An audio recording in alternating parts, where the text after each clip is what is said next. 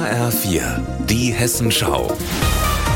Unser Thema aus Südhessen und Rhein-Main. Mit Mike Markloff. Hallo. Ich blicke heute auf den Fall Pia W. Sie steht im Verdacht, eine sogenannte Hauskauf- und Mietnomadin zu sein. Sie soll in einem Fall vorgegeben haben, ein Haus in Groß-Gerau kaufen zu wollen, ohne das Geld zu haben.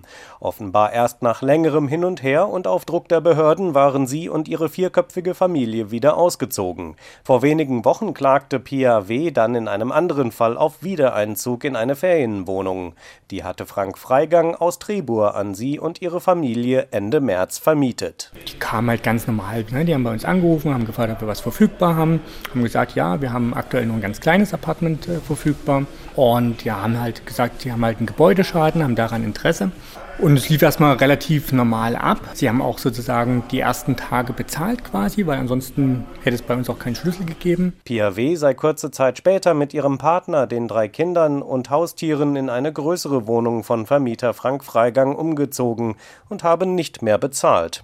Zwar habe sie Zahlungsbelege vorgelegt, doch die seien gefälscht gewesen.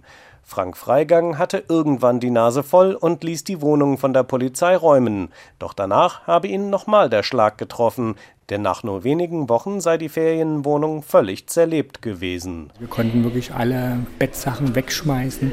Wir haben drei Tage in Summe gebraucht, um das Apartment wieder herzurichten. Ja, also wir haben auch säckeweise Müll rausgetragen. Gegen die Räumung hatte PAW dann ihrerseits geklagt, aber im letzten Augenblick ihre Klage zurückgezogen. Frank Freigang und auch andere Opfer sogenannter Mietnomaden fragen sich indes, warum die Behörden vergleichsweise lange brauchen, bevor sie einschreiten. Die Behörden warnen jedenfalls nicht einfach so vor Mietnomaden, sagen die Frankfurter Rechtsanwälte Christian Wolf und Christian Lossner. Vermietern raten sie, sich unter anderem vor der Vermietung Bonitätsnachweise geben zu lassen.